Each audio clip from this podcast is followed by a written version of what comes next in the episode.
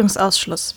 Magabotato ist ein Hobbyprojekt von Hobbyisten für Hobbyisten, genauso die Inhalte. In diesem Podcast sprechen Hobbyisten privat über Themen, zu denen sie sowohl Fachwissen als auch fachliche Expertise besitzen.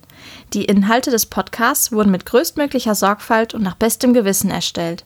Dennoch übernimmt Magabotato keine Gewähr für die Aktualität, Vollständigkeit und Richtigkeit der bereitgestellten Informationen und Inhalte.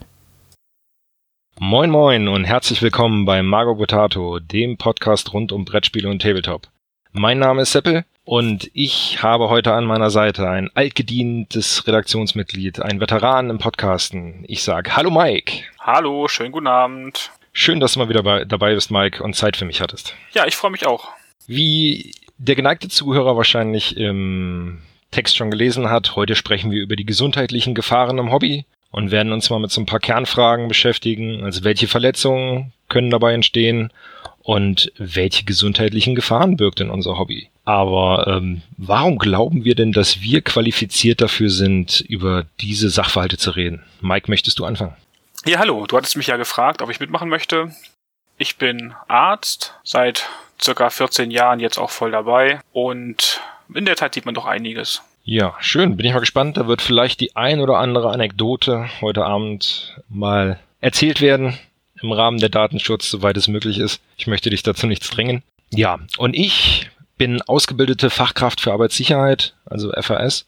Das heißt, ich bin dazu berechtigt, Gefährdungsanalysen von Arbeitsplätzen zu machen und kann dadurch beurteilen, welche Gefahren von diesen Arbeitsplätzen ausgehen. Der Arbeitsplatz in unserem Fall ist jetzt unser Mal- und Basteltisch, sage ich einfach mal. Wie bin ich auf dieses Hobby gekommen oder auf dieses Thema vielmehr? Es begub sich jetzt, dass ich beim Zusammenkleben einer Kiste, ähm, die Kiste ist so zusammengeschnappt beim Zusammendrücken und dabei hat sich ein Tropfen vom guten alten Revellkleber gelöst und ist mir genau ins Auge geschossen. Hat natürlich gebrannt wie Hölle, hab alles stehen und liegen lassen und bin schnell zum Waschbecken gerannt, hab alles mit Wasser ausgespült. War das denn so richtig, was ich da gemacht habe, Mike? Ja, würde ich sagen, ja. Also ist bei Klebern immer die Frage, was für Kleber du nimmst. Es gibt ja verschiedene Arten von Klebern. Den guten alten Holzleim, der ist so ziemlich ungefährlich für alles. Der zieht halt über die Zeit erst an. Den kann man wunderbar ausspülen oder auch abwaschen. Das wissen ja die meisten, die Styropor kleben. Ähm, dieser ja, PVA-Kleber im Englischen. Ähm, den nimmt man ja genau deshalb eben, weil er nicht so starke Lösungsmittel hat. Und alles, was keine Lösungsmittel hat, ist eigentlich gut. Je weiter man dann in den Kleberbereich reingeht, umso interessanter wird's. Ich habe hier von Patex einmal Kraftkleber. Ähm, wenn man da drauf guckt, das ist Ethylacetat mit Methylcyclohexan und Kohlenwasserstoffen. Gesundheit. Ähm, genau. Wenn man darauf guckt, ist das ein schönes Warnzeichen, ein Brennbarzeichen und ein Warnzeichen für Gewässerschädigung. Einfach deshalb, weil da Lösungsmittel drin sind. Die sind halt hochgiftig. Und je mehr man sie löst oder durch die Haut aufnimmt, umso schwieriger wird es. Den Kleber nimmt ja bei uns fast keiner, außer vielleicht für ähm, irgendwelche großen FDM-Druckteile oder irgendwas. Eben der Lösungsmittel. Der, glaube ich, den die meisten Leute kennen, ist von Revell der Plastikkleber, denke ich. Ne? Für die Plastikmodelle, glaube ich, ist das so der gängige. Ich nehme den von Uhu. Ist im Endeffekt nichts anderes. Das sind auch Lösungsmittel, bisschen andere. Details sind, glaube ich, da jetzt auch nicht wirklich relevant, die halt in der Lage sind, das Plastik anzuschmelzen und das dadurch zu schweißen, weil der das Lösemittel verflüchtigt sich über die Zeit und dadurch verklebt es halt. Ähm, auch hier reizend, brennbar. Jeder, der damit schon mal eine Figur geklebt hat, weiß, dass die Dinger höllisch stinken und man das irgendwie auch nicht so gerne bei geschlossenen Räumen machen möchte. Bei diesen Klebern ist es eben so, diese Lösungsmittel sind halt reizend für Schleimhäute. Dazu zählt eben auch dein Auge, wie du ja gemerkt hast. Ja, ich kann es bestätigen. genau, und bei allen Giften ist es so, je mehr du sie verdünnst, umso besser ist es, auch bei Lösungsmitteln. Ne? Also jeder, der mal im Labor gearbeitet hat, das als FAS wirst du es auch gesehen haben, da gibt's ja diese wunderschönen Augenduschen, meistens ja, am Labortisch. Ne? Weil das Erste, was man macht, ist einfach verdünnen. Auswaschen, verdünnen ist auf in den seltensten Fällen, Fällen falsch. Also ganz wenige Stoffe gibt es, wo Wasser nicht so gut ist. Aber bei Klebstoff ist eigentlich immer ganz gut. Kleiner Sonderfall ist Sekundenkleber. Jetzt holst du gleich die großen Geschütze raus jetzt. Naja, das ist halt der nächste, den wir benutzen, ne? Sekundenkleber. Ja, ist richtig. Das ist ja ein Cyanoacrylat. Der reagiert ja mit Feuchtigkeit also mit Luftfeuchtigkeit. Darum klebt er ja häufig dein Finger besser als das Modell, denn deine Finger sind halt feuchter. Ist noch nie vorgekommen. Nee, ich weiß gar nicht, von was du redest. Genau, kennt keiner von uns. Ähm, Nein. Da kann es dir eben passieren, dass wenn du den ausspülen möchtest, dass der ein bisschen stärker reagiert, was aber eigentlich auch nicht viel macht. Äh, in jedem Falle, wenn du Kleber ins Auge kriegst oder was auch immer ins Auge bekommst, gehört man zum Arzt. Das ist wichtig. Der Sekundenkleber ist halt ein Spezialfall, weil der unheimlich hart wird. Also der klebt halt die Augenlider zusammen, das ist so. Bitte reißt sie nicht auf, das ist keine gute Idee. Und der reizt unheimlich durch die, aber weniger durch die Lösungsmittel, sondern eher durch das er hart wird, also als eine mechanische Reizung. Jetzt sagst du, ich soll zum Arzt. Ähm, Gehe ich, reicht mein normaler Hausarzt oder soll ich gleich zum Augenarzt gehen? Also du kannst zum Augenarzt gehen, wenn du einen findest in deiner Reichweite. In aller Regel gehst du zum Hausarzt und der sagt, gehen Sie zum Augenarzt. Also das ist das Problem dabei, weil sich da keiner so richtig rantraut. Also häufig landet man mit sowas in der Klinik. Ich habe ein paar Studien gelesen. Eine sehr schöne gab es aus Amerika. Da hat sich eine Dame versehentlich Sekundenkleber ins Auge getropft. Augentropfen. Dummheit tut weh, genau. Sie wollte Augentropfen ins Auge tropfen, hat sich aber im Fläschchen vergriffen und dummerweise standen die Augentropfen und der Sekundenkleber nebeneinander. Da denken wir jetzt mal nicht weiter drüber nach. Genau. Also die größte Studie, die ich gefunden habe, waren mit sieben Teilnehmern, also quasi wo sie sieben Augenverletzungen über mehrere Jahre untersucht haben. Und der gängige Kasus war, alle hatten eine Sehstörung zum Anfang durch den Kleber im Auge halt. Das Auge war zugeklebt oder halt die Linse war verklebt und dadurch konnte man halt schlecht gucken. Und nur bei einem Fall haben sie äh, mechanisch, also operativ was entfernen müssen. Bei allen anderen haben sie einfach gewartet und nach einer Weile stößt das der Körper ja dieses Klebstoff auch ab. Ja, zum Glück. Es tut sau weh, das ist so. Alle von denen in der Studie, die ich gelesen habe, waren hatten danach eine Verletzung der Hornhaut, die aber ohne Narben ausgeheilt ist, also ohne bleibende Schäden ausgeheilt ist. Wichtig da wäre vielleicht zu erwähnen, weil es nicht so ganz irrelevant ist, dass wenn man eine Augenverletzung hat, wie auch immer, geartet und zum Augenarzt geht, dann bitte beide Augen abdecken, nicht nur das eine verletzte Auge. Weil, wenn du mit dem einen, mit dem noch sehenden Auge hin und her guckst, bewegt sich das andere Auge automatisch mit. Und das macht schlimmer. Also die erste Regel, das wirst du auch wissen, denke ich, aus deiner Ausbildung, immer beide genau. Augen abdecken, dass man wirklich nicht genau. guckt. Möglichst wenig die Reizung und auch, auch gar nicht erst versuchen, kommen wir gleich zum nächsten Thema dann auch äh, selber dran rumzureiben oder irgendwie selber was rauszuholen. Weil damit würde ich jetzt gerne auch die Brücke schlagen zu Kleinkörpern im Auge. Was man da ja vergleichen kann. Man kennt das ja, man knipst aus irgendwelchen Gussrahmen irgendwelche Teile raus. Und ähm, diese kleinen, ich nenne es mal fast Plastikgeschosse, schießen ja doch ganz gut durch die Gegend. Was mache ich denn, wenn mir mal plötzlich so ein Gussaststück im Auge steckt, um es jetzt mal etwas auf die Spitze zu treiben? Also ein Gustavstück sollte dir hoffentlich nicht im Auge stecken, sonst hast du irgendwas richtig falsch gemacht. Mhm. Ähm, also Kleinteile, ich weiß auch nicht, wie oft mir schon was ins Auge geflogen ist. Normalerweise kommt es im Auge fast nicht an, weil deine Wimpern ja vorher das Auge zumachen. Also es ist ja ein Schutzreflex. Ne? Die Wimpern kriegen das, Signal ja. und gehen zu, bevor was reinkommt. Die Teile, die wirklich reinkommen ins Auge, sind meistens so klein, dass man sie auch problemlos rausspülen kann. Also mhm. wenn es jetzt nicht gerade irgendwas total giftiges Reiz ist, ist eben so wie Kleber oder Lösungsmittel oder Resin oder irgendwas, dann spült man es aus, meistens reizt es ein bisschen, auch dann geht's letztlich zum Augenarzt, wenn es nicht besser wird, aber da ist Ausspülen, denke ich, auch als erste Idee eine ganz gute. Also wenn ihr merkt, dass ihr diesen Fremdkörper nicht rausbekommt, das kann ich aus eigener Erfahrung sagen, solltet ihr wirklich zum Arzt gehen. Ich hatte mal ein Stück, also ich hab, bin auch gelernter Kfz-Meister ähm, und in der Werkstatt ist mir mal so ein Stück von einer Drahtbürste von einer rotierenden abgeflogen. Natürlich, es musste mal schnell gehen, mal kurz ohne Schutzbrille. Dieses Stück von der Drahtbürste steckte mir dann im Augapfel seitlich. Was ich am Anfang gar nicht so gemerkt habe, es hat immer sich so angefühlt wie ein ähm, Fremdkörper, immer ein bisschen schön gerieben und dann irgendwann, äh, ja, doof musste ich mir dann auch die Augen komplett verbinden, wie wir eben schon gesagt haben. Und der Meister hat mich damals dann zum Arzt gefahren und gesagt, so, und Fremdkörper aus dem Auge entfernen zu lassen, möchte, gönne ich keinem. Das ist eine ganz interessante Erfahrung, nenne ich es mal vorsichtig. Ähm, deswegen seid vorsichtig, aber wenn ihr was merkt, dass er nicht rausgespült bekommt, fummelt da nicht selber dran rum, sondern lasst einen Fachmann dran. Genau. Also wenn Spülen nicht hilft, geht zum Arzt. Alles andere ist keine gute Idee. Ähm, nee. Und ohne Witz, diese ollen Plastikbrillen, ich setze sie auch viel zu selten auf, aber die funktionieren wunderbar. Genau, sie sind ja eigentlich sogar einfach nur dafür gemacht. Es ist ja nichts anderes wie, braucht ja keine Sonnenbrille oder sonst was, es sind ja Schutzbrillen in einfachster Form. Genau, man traut es denen nicht wirklich zu, aber die sind echt ziemlich gut. Also alles, was so an Kleinteilen kommt, man merkt es dann doch schon, was da so alles gegenknallt. Genau, und wenn ihr ganz sicher sein wollt, es gibt sogar äh, Brillen für Schießlehrer und so weiter, die halten sogar begrenzt Kugeln auf. Ich hoffe zwar nicht, dass ihr so hart im Gefecht seid oder so immersiv spielt oder bastelt, aber es gibt auch Schutzbrillen, die halten sogar Geschosse ein Stück weit auf. Das wusste ich zum Beispiel auch nicht. Das heißt, ich schieße nicht auf die Brille, sondern auf den Kopf, also daneben, neben der Brille. Wäre optimal auf jeden Fall. Das, äh, oh, schön. Wo, wo bewegen wir uns hin? Wir wollten die Leute heilen, nicht äh, die optimalen. Zonen raussuchen. Ja, ja, ja, ja. Natürlich. So, wo passiert das Ganze, wenn wir uns irgendwie verletzen? In der Regel am Mal- oder Basteltisch. Das sind ja in der Regel meistens ausgediente alte Schreibtische. Also bei mir ist es so.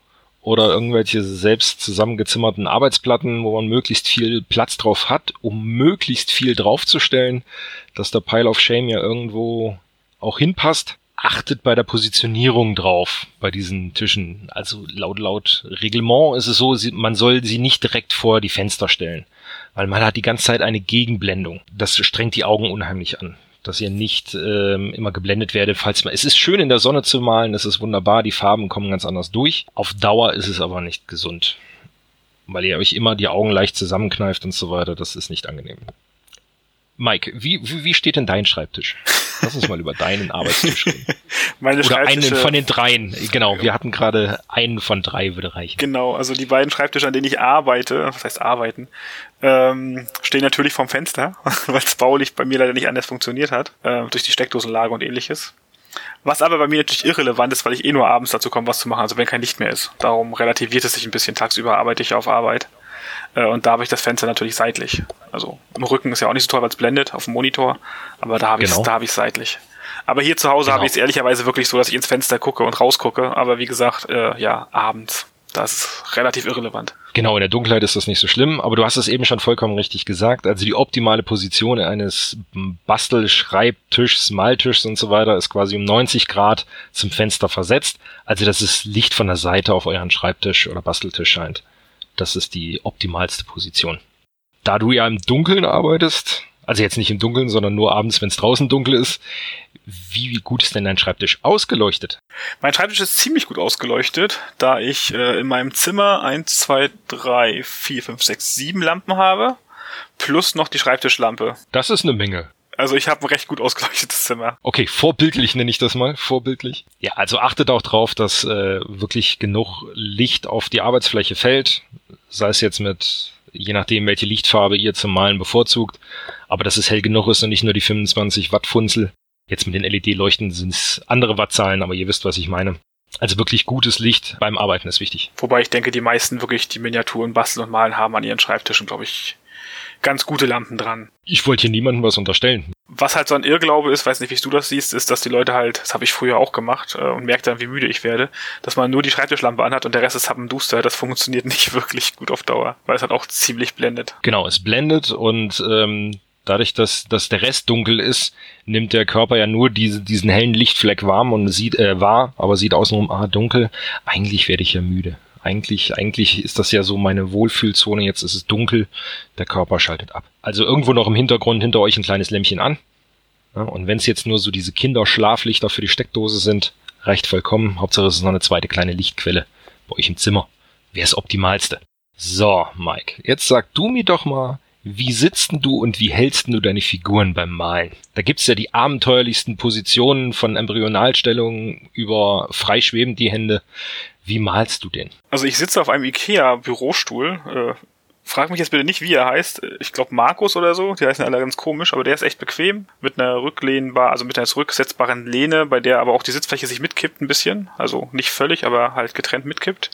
Und höheneinstellungsmäßig ganz gut ist. Und ich habe noch so einen ganz normalen Küchenstuhl äh, als Zweitstuhl, da der ein bisschen tiefer geht, denn ich habe einen relativ flachen Schreibtisch und ja, ich versuche möglichst hoch zu malen, weil ich nämlich genau so male, wie man es nicht soll. Ich habe die Figuren auf dem Miniaturenhalter und sitze halt da wie so ein Affe auf dem Schleifstein. Ich habe noch so einen Swapper, das ist so ein, weiß nicht, ob die jemand kennt, so ein, so ein, das ist so ein Sitz, wo nur eine Stange ist und unten so ein halber Ball, so ein, so ein, so ein Autoreifen, wo man dann halt so den, den Arsch unter sich selbst wegbewegen kann, in alle möglichen Richtungen. Wie so ein Sitzball fast. Das ist eigentlich ganz gut zum Malen. Also einfach, wo man sich bewegen kann zwischendurch. Aber mein, Stuhl, mein Tisch ist leider viel zu tief. Der könnte ein Viertelmeter höher sein. Der gerade Rücken ist eigentlich äh, sehr wichtig dabei auch und ähm, nicht dieses kleine zusammengekauerte, ich kenn's auch, ich mach's auch oftmals nicht anders, die Ellbogen irgendwie aufgestützt oder die Unterarme, das Püppchen fest umklammert, den Pinsel, damit die Hand möglichst ruhig ist, damit er jetzt nicht die Pinselstriche versaust und ähm, ja, man ist dann irgendwie so der Bruder von Gollum und hängt dann da wie so ein kleines Wesen in der Ecke. Ihr merkt schon, wir reden über viele Dinge, ähm, die eigentlich logisch sind. Man weiß es. Ne? Also möglichst gerade sitzen und ne, genug Licht am Arbeitsplatz. Wir wollen es einfach nur nochmal ins Bewusstsein rufen mit diesem Podcast hier. Genauso ähm, dieses zusammenkneifende Augen und die Püppchen fast ins Auge reindrücken, damit man die Augen der Püppchen bemalen kann. Ähm, sollte man auch nicht über lange Zeit machen, weil die Anstrengung auf Dauer einfach zu hoch wird. Dieses hochkonzentrierte, zusammengekniffene mit den Augen. Also alles unter 30 Zentimeter ist für die Augen unheimlich anstrengend. Genau. Weil die Linse muss sich so stark krümmen, ähm, das tut irgendwann wirklich weh. Dann lieber wirklich eine Lupenbrille aufsetzen oder ähnliches. Das ist äh, ganz gut, wenn man sowas hat. Genau, ich wollte es gerade sagen, es gibt genug Hilfsmittel, sei es jetzt diese Lupenlampen, die man sich passend einstellen kann, dass es vergrößert wird, oder wie, wie Mike eben schon sagte, diese Lupenbrillen. Die sehen zwar komisch aus, aber ähm, sie helfen auf jeden Fall. So ist es. Und mit den Dingen kann man super arbeiten. Also ich persönlich bin ein Fan von Lupenbrillen. Das liegt aber auch an meinem Beruf. Ich habe es halt damit gelernt, damit zu arbeiten. Ich komme mit diesen Lampen überhaupt nicht klar. Ich habe so ein Ding gehabt und fand es fürchterlich. Ähm, ja, das Problem ist manchmal ist stimmt der Abstand nicht, um scharf genug zu stellen, dann kriegst du einen Pinsel nicht mehr drunter. Das Problem hatte ich auch schon. Genau. Und ich kenne auch jemanden, dem hat die Lupenlampe die Küche angezündet. Ähm, dummerweise. Ja, habe ich auch schon gehört. Mhm. Also beim Bekannten, der hat sein, sein Rhino damit abgefackelt. Also da, wenn ihr sie habt, deckt sie oben ab. Wenn Genau. die Sonne durchs Fenster durch diese Linse knallt, das wird so gebündelt, das Licht, das kann wirklich gefährlich sein. Genau, also die neueren Lupenlampen, die ich kenne, haben auch alle diese Klappe oben dran. Ich habe jetzt letztlich, weiß in den letzten Jahren keine gesehen ohne diese Klappe. Meine alte hatte das noch nicht und da war es teilweise ordentlich warm drunter. Und wie gesagt, ich kenne jemanden, dem ist die Küche abgefackelt. Also nicht abgefackelt, aber der hat gebrannt äh, durch so eine Lupenlampe, weil er sie vergessen hat. Ja, ich glaube, das kommt darauf an, wo man diese Lupenlampe bestellt hat. In manchen Herstellungsländern ähm, fernöstlich sind diese Klappen noch nicht so vorgesehen. Meine ist jetzt drei Jahre alt und ich habe definitiv noch keine Klappe oben drauf. Die Lupenbrillen haben halt den Vorteil, die sind ein bisschen teurer. Gibt's ja auch von bis. Also ich habe das große Glück, dass ich damals meine geschenkt bekommen habe, die wirklich echt gut ist, äh, mit einer Zehnfachvergrößerung. Ähm, der Vorteil bei denen ist, wenn ihr keine ganz billige kauft, es gibt so diese ganz einfachen, wo du so einen Stirnring hast und vorne so eine Linse reinsteckst, da ist die Brennweite ja fest eingestellt. Wenn man ein bisschen mehr Geld ausgibt, gibt's so ab 30 Euro ungefähr, 30, 40 Euro, dann gibt es welche, die kann man auf seine Sehstärke einstellen, das heißt auch seine Brille mit ausgleichen. Und man kann auch den Arbeitsabstand einstellen dadurch. Weil ich ja die Sehstärke einstelle, kann ich auch den Brennweite verstellen. Und das ist deutlich angenehmer, weil ich meinen Hand-Kopf-Abstand äh, einstellen kann. Das arbeitet sich um Welten besser. Also nur mal so als Tipp. Das ist wirklich gut. Aber das ist ja jetzt medizinisches äh, Material, sage ich jetzt mal. Komme ich da als Normalsterblicher dran? Ja, die kannst du so kaufen. Also ich müsste jetzt mal aufstehen und gucken, wie die heißt. Die ich hab, warte. Das macht bestimmt Krach. Gerne. Erstmal die Staubschicht runterholen. So. Meine ist von der Firma Eschenbach aus Germany Uh. und heißt Max Detail. Und die ist also frei im Handel, verkäuflich auch als Modellbaubrille. Äh, und die ist wirklich so gut, die habe ich selbst zum Operieren genommen. Also davon habe ich zwei Stück und die ist echt in Ordnung. Okay. Dann, ähm, ja, ich, ich lasse mir von dir nachher einfach nochmal den Namen schicken, dann packen wir das einfach in die Shownotes. Und dann ähm, so als Hinweis. Ohne Ja, jetzt Werbung machen zu wollen. Genau, ich wollte es gerade sagen. Wir wollen keine Werbung machen. Es ist einfach nur ein, ein Beispiel dafür, was euch helfen kann. Genau. Und ihr habt den Vorteil auch gleich, habt eine Brille auf. Das heißt, wenn euch was ins Auge fliegt, äh, ist auch gleich geschützt. Zwei in eins, ein Traum. Die gibt's auch mit Licht. Ich, das ist ein bisschen überzogen aus meiner Sicht, äh, diese Lupenbrillen mit Licht. Aber wie gesagt, Lupenbrillen für Feinarbeiten ist auf jeden Fall viel entspannter als dieses ständige Kneifen. Ja, das ist, also man kennt das ja, das ist ja so ähnlich, wenn man stundenlang vom Rechner hängt und so weiter, die Augen ermüden, ermüden irgendwann. Natürlich, wenn ihr sie zusammenkneift, es kann schlechter was reinfliegen. Wählt die richtige Position zum Malen. Eure Augen werden es euch danken. Es sind ja nicht alles auch Sachen, die ähm, sofort eintreten. Das wirst du jetzt wahrscheinlich bestätigen können, Mike. Ähm, sowohl Augen als auch Gehörschäden und so weiter, die treten ja alle erst mit, mit den Jahren auf. Genau, das sind ja Verschleißerscheinungen im Endeffekt. Genau, schleichende Verschleißerscheinungen. Also die Augen werden sowieso schlechter, das liegt einfach in der Physiologie begründet, dass die Linse fester wird und sich nicht mehr so schön biegen kann. Das ist ja der Grund, warum man später im Alter Lesebrillen braucht, weil die Arme zu kurz werden. Das heißt, dann geht's gar nicht mehr ohne Brille. Der Klassiker, ja. Ähm, genau. Das Gehör ist bei uns, glaube ich, nicht ganz so wichtig beim Malen, es sei denn, man hört ständig Podcasts nebenher in irgendwelchen gemeinen Lautstärken oder Manowar oder irgendwas. Naja, also Podcasts gibt's, ich kenne da so eine Seite, die hat relativ viele. Ähm, Habe ich auch mal von die gehört. sollte man noch gut hören. Ja, ja, Gerüchte. Jetzt gehen wir mal von der Optimalsituation aus. Wir sitzen perfekt an unserem Schreibtisch, gerader Rücken, die Augen sind geschützt, die Brille ist auf, wir haben ein Bastelskalpell in der Hand und wir rutschen ab. Skalpelle haben ja die Eigenschaft, relativ scharf zu sein oder sollten zumindest scharf sein, aber wir kennen das auch, dass die Krücken, die wir oftmals nutzen, eigentlich gar nicht mehr scharf sind, weil wenn die nach oftmals Plastik oder Zinn ge geschnitten oder geschabt haben, passiert ja nicht mehr viel. Jetzt haben wir, ich sage jetzt mal einen Schnitt im Finger oder ein Loch in der Hand, also from dusk till dawn, ne, wissen wir, Klebeband drum, das hält schon. Ist das eine gute Idee mit dem Klebeband, Mike? Bei From Dust Till Dawn, ja. Ähm, also die Wunden müssen sauber. Erste Regel ist die, wenn man sich schneidet, also das kann ich aus eigener Erfahrung sagen, man schneidet sich ja mit dem stumpfen Messer, man schneidet sich eigentlich nicht mit dem scharfen Messer. Denn richtig. dieses Abrutschen und sich schneiden kommt dadurch zustande, dass man mit dem stumpfen Messer Druck ausüben muss und einfach mehr drückt, als man sollte. Also ich habe mich mit dem Skalpell zweimal geschnitten in meinem Leben, das tut überhaupt nicht weh, weil es einfach so scharf ist. Das ist nichts. Und ein Bastelmesser, naja, gut. Und wenn du dich am Papier geschnitten hast schon mal in deinem Leben, das tut richtig weh. Die meisten kennen das vielleicht mal irgendwie. Es liegt einfach daran, dass das Papier die Wunde aufreißt und einfach mehr Zellschäden sind. Das tut richtig dolle weh. Bei den Bastelmessern ist folgendes Problem dabei. Die sind ja häufig stumpf, wenn du die schneidest, weil mit dem Scharfen schneidet man sich ja nicht. Das mhm. heißt, da sind Scharten drin und in diesen Scharten ist unheimlich viel Dreck. Das heißt, da ist Plastik drin, potenziell Zinn drin, vielleicht auch noch ein bisschen Resin drin. Ähm, das sind alles Sachen, die willst du nicht in der Wunde haben. Darum ist es da wichtig, die Wunde desinfizieren, also ausspülen, desinfizieren und eben kein Klebeband drauf. Also wenn die Blut, wenn die blutet, dann lass sie bluten, zum Anfang zumindest, weil das dein, deine Wunde spült. Also der Körper spült sich quasi selbst.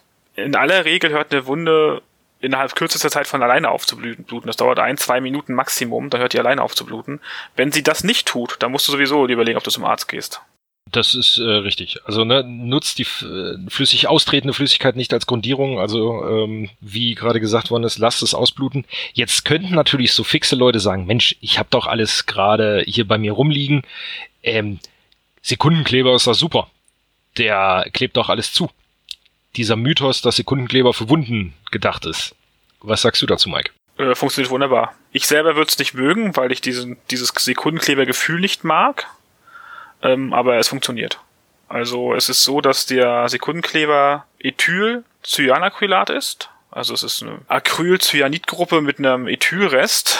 Das ist der, den du so kaufen kannst. Zumindest die meisten davon. Der ist relativ kurzkettig, das heißt, der ist wasserliebend.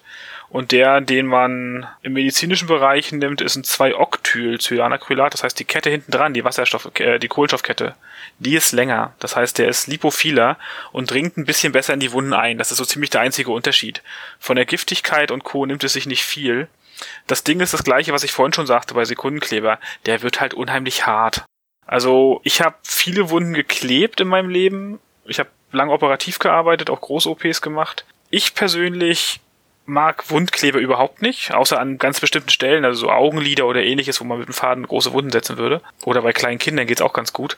Es ist einfach unangenehm. Es wird warm zum Anfang, es ist nachher unheimlich hart und meistens am Finger oder wo man sich schneidet, durch die Beanspruchung ist es nach kurzer Zeit wieder runter. Also wenn du, wenn Sekundenkleber reicht, dann brauchst du auch nicht kleben, dann kannst du auch warten. Machst ein Pflaster drauf und gut ist.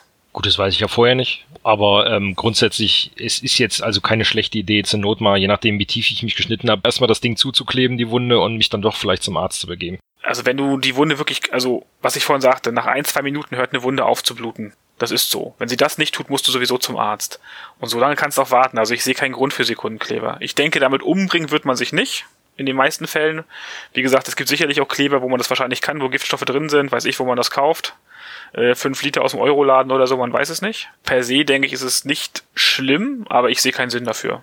Kein Grund. Es gibt schlicht einfach keinen Grund. Gut. Das ist aber, es gibt ja diese, diese, oder Legende, oder der wurde ja grundsätzlich, glaube ich, auch mal dafür erfunden, eigentlich im medizinischen Bereich, oder? Genau. Schön.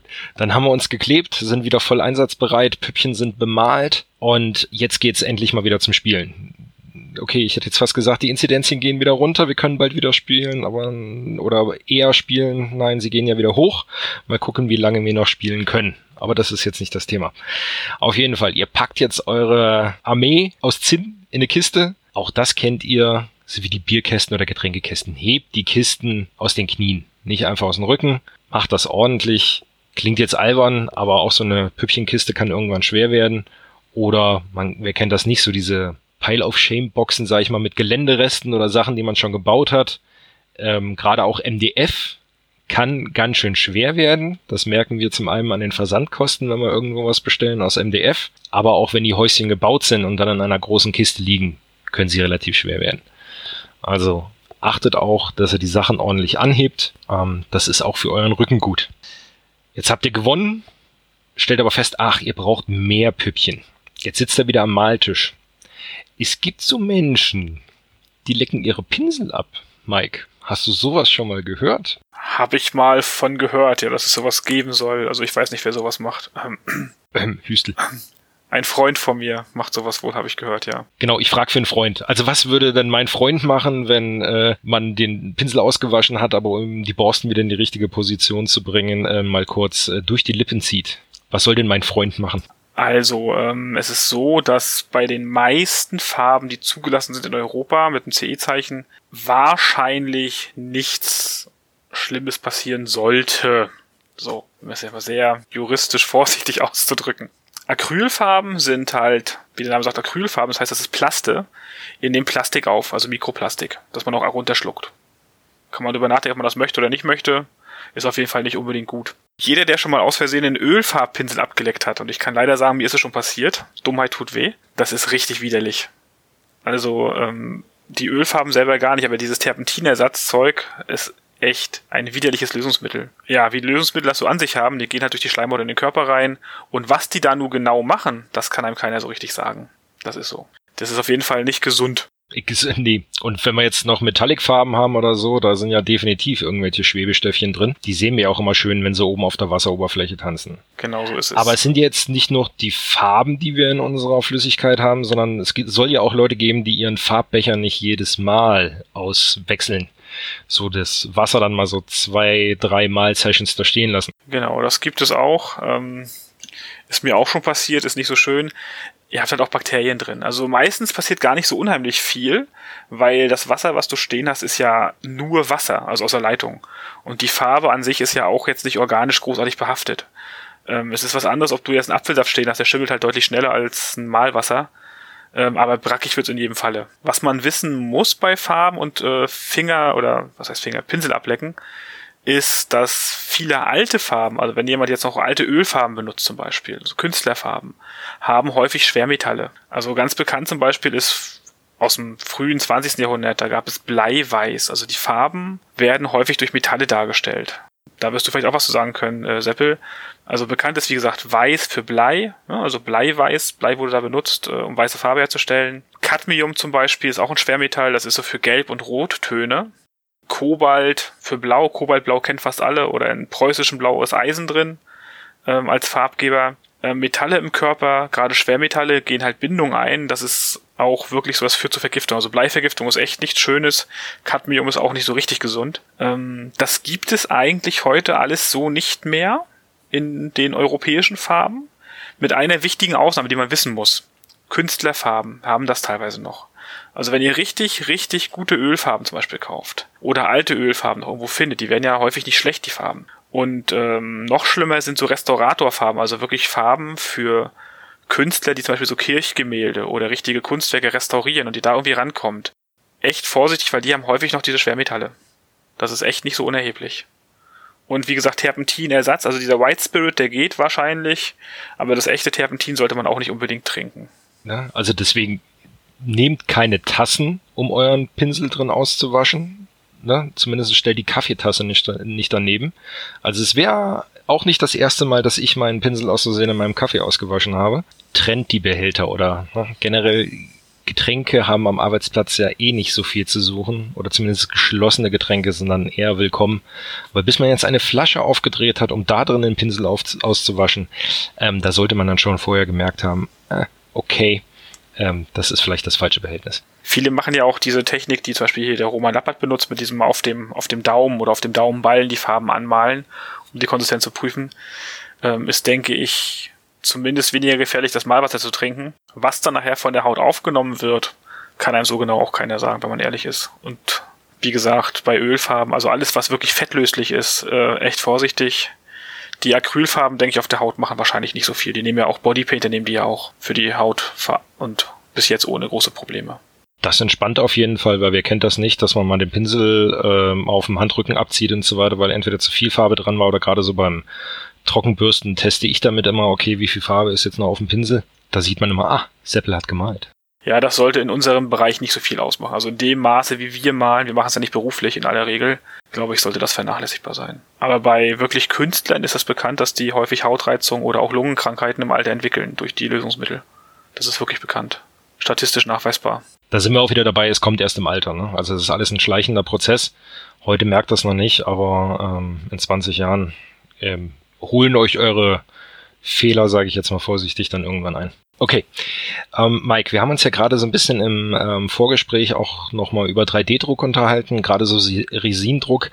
Da sind wir ja auch bei ganz gefährlichen Dämpfen und Flüssigkeiten wieder. Und gerade auch die Stäube sind ja auch nicht so gesund. Also beim Staub ist ja auch mittlerweile nachgewiesen, dass gerade so Eichenstaub, die ganzen armen Tischler und Zimmermänner, die da irgendwelche Eichenmöbel geschreinert haben, das ist ja wirklich nachgewiesen, dass es krebserregend ist. Ähm, das ist jetzt nur Holzstaub. Wir haben ja bei den Resinstäuben nochmal ganz andere Auswirkungen. Beziehungsweise Resin staubt ja. Möchtest du dazu was sagen? Oder kannst du dazu was sagen? Also Stäube und Dämpfe. Es kommt auf die gleiche Kiste im Endeffekt raus. Ähm also was du sagst mit den Hartholzstäuben, so Eiche, Esche, ähnliches, so die Harthölzer, sind nachgewiesene mittlerweile Berufserkrankungen, also auch anerkannte Berufserkrankungen bei Tischlern, dass die da ein Karzinom entwickeln können in der Nase. Genau, da, das, darauf wollte ich hinaus. Genau, also ich bin HNO-Arzt, darum äh, kenne kenn ich das nur leider speziell auch äh, schon durcherlebt, ist echt nichts Schönes. Bei Resin ist es so, dass Resin eigentlich in seiner ausgehärteten Form relativ ungefährlich ist. Also kann man anfassen, theoretisch, glaube ich, könnte man es ablecken. Ich möchte es nicht unbedingt, aber ich denke, es passiert nicht viel, wenn es denn ausgehärtet ist. Es gibt da Leute, die am Batterien lecken, um zu gucken, ob wie viel Volt noch drin ist. Also ähm. ja, jeder sein Hobby. Genau. äh, es gibt einen sehr schönen Podcast über Kings of War, da interviewen sie den Resin, ja, Mufti, sag ich mal, von Mantic, der ziemlich eindrucksvoll auch erklärt, dass dieses Resin-Gießen nichts Gesundes ist. Also diese Resin-Gase, Dämpfe, die sich da ausgasen, die sind unheimlich reizend. Und was die nachher an nicht vorhersehbaren Effekten machen, im Sinne von krebserregend irgendwas, kann ja vorher keiner voraussagen. Das ist ähnlich wie mit einer Bestrahlung. In Tschernobyl sind viele Leute gestorben und manche haben gar nichts gehabt. Das ist einfach Zufall. Es trifft dich oder es trifft dich nicht. Und ähnlich ist es mit diesen Resindämpfen auch. Die sind halt reizend für die Schleimhäute auf jeden Fall, auch für die Augen. Das Problem bei Resin ist, wenn er flüssig ist, ist, dass er durch die Haut aufgenommen wird. Darum ist wichtig, wenn ihr Handschuhe anzieht, also zieht Handschuhe an, zieht Handschuhe an äh, und zieht die richtigen Handschuhe an, also Nitrilhandschuhe, nicht die normalen von Mutti aus der Küche. Da geht es einfach durch. Und kauft euch gute Handschuhe. Ich habe das heute gerade gehabt beim Drucker reinigen. Gott sei Dank nach dem Waschen ist mir Handschuh gerissen. Das ist nicht schön. Kann man zwar auswaschen, äh, verdünnen, aber äh, Nitrilhandschuhe wirklich, wenn man mit Resin arbeitet, unbedingt anziehen. Und macht es in einem gut belüfteten Raum. Also wenn ihr Resin gießt, macht es nicht im Keller, sondern macht es irgendwie auf der Terrasse oder in der Garage, macht die Fenster auf und die Türen auf. Das Zeug wird auch heiß, das darf man auch nicht vergessen. Es wird unheimlich heiß, wenn es reagiert, das heißt, man kann sich auch verbrennen damit. Ich selber habe einen Resindrucker in der Garage stehen und kann sagen, bei meinem allerersten Druck werde ich nie vergessen, habe ich morgens, letztes Jahr im August, September, morgens gegen sechs, ich habe ein Ostfenster in der Garage, das Resin nach dem Druck in die Flasche zurückgefüllt. Und während ich es gegossen habe, ist es mir erstarrt, fing an zu dampfen und hat fast angefangen zu brennen am Plastik.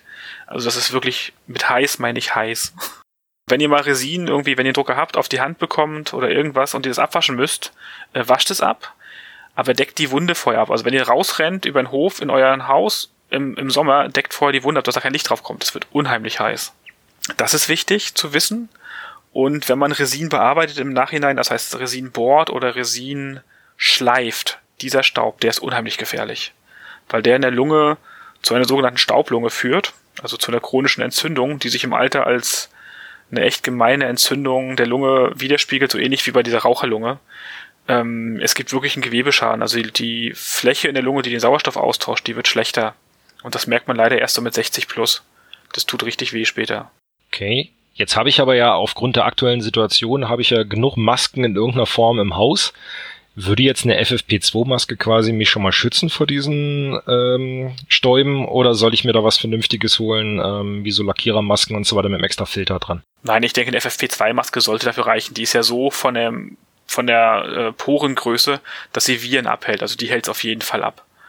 Selbst eine OP-Maske ist besser als nichts. Was auch viele vergessen, das habe ich zum Anfang ehrlicherweise auch nicht bedacht und habe es auch über Jahre äh, falsch gemacht, ist Airbrushen.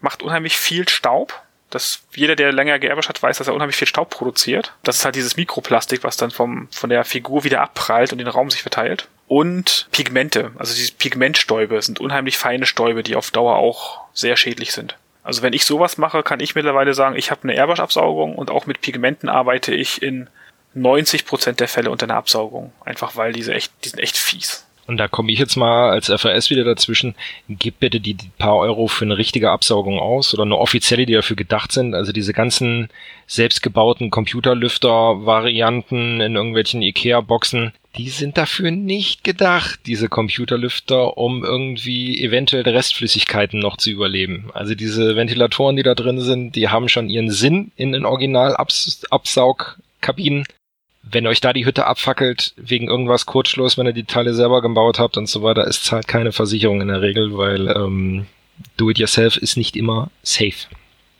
Nur so nochmal eingestreut von mir. Jetzt habe ich noch auf den Lehrgängen gelernt, damals, äh, gerade FAS, ich soll, wenn ich generell mit ähm, chemischen Stoffen, egal ob jetzt flüssig, fest oder gasförmig, gearbeitet habe, soll ich danach viel trinken, damit mein Körper die, die Schlackestoffe, sage ich mir, also die Schadstoffe rausspült. Ist das richtig? Haben Sie mir was Richtiges beigebracht? Im weitesten Sinne ja. Erstmal sorgt es dafür, dass du lokal äh, verdünnst, also ähnlich wie mit dem Kleber im Auge. Du verdünnst halt, wenn du viel trinkst, erstmal alles runter. Das heißt, wenn du jetzt irgendwie Kleber oder irgendwelche anderen Sachen auf der Schleimhaut hast, was dich reizt, verdünnst du es. Das ist schon mal gut und scheidest es dann aus. Und häufig ist eben auch so, dass vieles im Magen- oder Darmbereich einfach mit ausgeschieden wird, ohne aufgenommen zu werden. Es wird ja nicht alles aufgenommen, was da ist. Insofern ist das schon okay. Äh, und du spülst halt unheimlich gut. Also dieses, dieses aus dem Körper spülen, kann ich jetzt nichts zu sagen, wäre jetzt Mutmaßung. Richtig erklären kann ich es mir nicht, weil es wird eh nur das Wasser aufgenommen oder halt der Rest mit, aber ja getrennt im Darm aber du verdünnst halt lokal auf der Schleimhaut. Also gerade Klebedämpfe, ne, was man so hat. Habt ihr häufig, wenn man sowas klebt, weiß nicht, kennen wahrscheinlich die meisten mit Sekundenkleber, ihr klebt, euch, euch fangen auf einmal die Augen an zu drehen. Ähm, oder mit dem Revellkleber auch, dass es im Hals ein bisschen kratzt. Da hilft Trinken halt unheimlich gut, ne, weil man diese, diese Dämpfe auf der Schleimhaut verdünnt. Also ist auf jeden Fall nicht falsch. Und so bei Stäuben bindest du sie halt auch in Wasser, ne? Sie wird dann, werden halt gebunden und du schluckst sie einfach ab. Na, also viel trinken soll, ist ja eh gesund, habe ich mal gehört. Wasser viel Wasser trinken ist gesund. Ja, natürlich. Äh, von nichts anderem sprach ich jetzt. Und auch nicht vom Malwasser. genau. Tja, Mike. Soweit, glaube ich, haben wir jetzt die Liste soweit durch. Hast du denn noch ein paar abschließende Worte zu dem Thema, die du unseren Hörern auf den Weg geben möchtest? Ja, also ich hoffe, es war nicht arg zu langweilig ja, als Fazit, klugscheißen ist immer einfach. Ich selber mache auch genug falsch, aber versucht trotzdem. Also macht euch eine ordentliche Lampe hin, wechselt eure Wechselklingen von den Skalpellen regelmäßig. Die Dinger sind echt nicht teuer und man schneidet sich wirklich nicht mit einem scharfen Skalpell. Ich kann es nicht oft genug sagen. Und macht keinen Scheiß, also probiert keine Sachen aus. Ähm, wie gesagt, Resin wird heiß, äh, Sekundenkleber klebt, das wissen wir alles. Also eine Anekdote kann ich mitgeben, ohne jetzt Orte und Namen zu sagen. Mit Sekundenkleber kann man wirklich Blödsinn machen. Ich habe einen Patienten mal gehabt, dem seine Kumpels im Suff eine komplette Tube Sekundenkleber ins Ohr gekippt haben, den flüssigen. Das Ganze resultierte in einer fast zwei Stunden OP, die mich ordentlich Schweiß gekostet hatte und ich am Ende wirklich nicht wusste, ob ich ihm das Trommelfell rausreiße und die Knöchelchen gleich mit, weil man unten ja nicht rankommt, den letzten Ende. Er hatte Glück, es ist nichts passiert, aber bitte macht bei dem Zeug keinen Scheiß. Das ist alles, ähm, ja, das sind Chemikalien, die ihren Sinn haben, die wir aber eigentlich, wenn wir ehrlich sind, zweckentfremden für unser Hobby. Also eine gewisse Obacht ist, äh, ja, wäre wünschenswert. Auch ich setze beim Resindrucker nicht immer die Maske auf, obwohl ich sollte, keine Frage. Aber setzt sie auf, wenn ihr sie habt. Und äh, gerade wenn ihr mit Resin arbeitet, kauft euch eine ordentliche Maske. Also gerne auch eine Lackierermaske weil das Resin dämpft aus, das riecht nicht gut. Die Alkohole, mit denen ihr das wascht, die dampfen noch mehr aus, das heißt, die reizen wirklich. Die sind zwar wahrscheinlich nicht hochgefährlich, aber sie reizen unheimlich. Und was ganz wichtig ist, habe ich vorhin leider beim Resin vergessen, ist, es gibt wasserwaschbare Resin. Das Zeug ist noch viel gemeiner als das andere, weil das ist deshalb wasserwaschbar, äh, weil die Partikel noch kleiner sind als bei normalen Resin. Das heißt, wenn ihr das wascht, und es am schlimmsten auch noch über dem Waschbecken macht und in die Kanalisation bringt, dann macht ihr was richtig Fieses, weil ihr kleinste Plastikteile, Resinteile in die, in die Natur reinschwemmt, äh, die fast nicht mehr rausfilterbar sind. Also das bitte unbedingt nicht machen. Jetzt habe ich genug klug geschissen. Ich wünsche allen einen schönen Abend und äh, ein sicheres und erbauliches Hobby. Dem habe ich eigentlich auch nicht mehr viel hinzuzufügen. Mike, ich danke dir auf jeden Fall, dass du dir die Zeit genommen hast und äh, bei uns warst. Unseren Hörern sage ich vielen Dank fürs Zuhören. Bleibt auf jeden Fall gesund und hört wieder rein. Mach's gut. Tschüss. Tschüssi.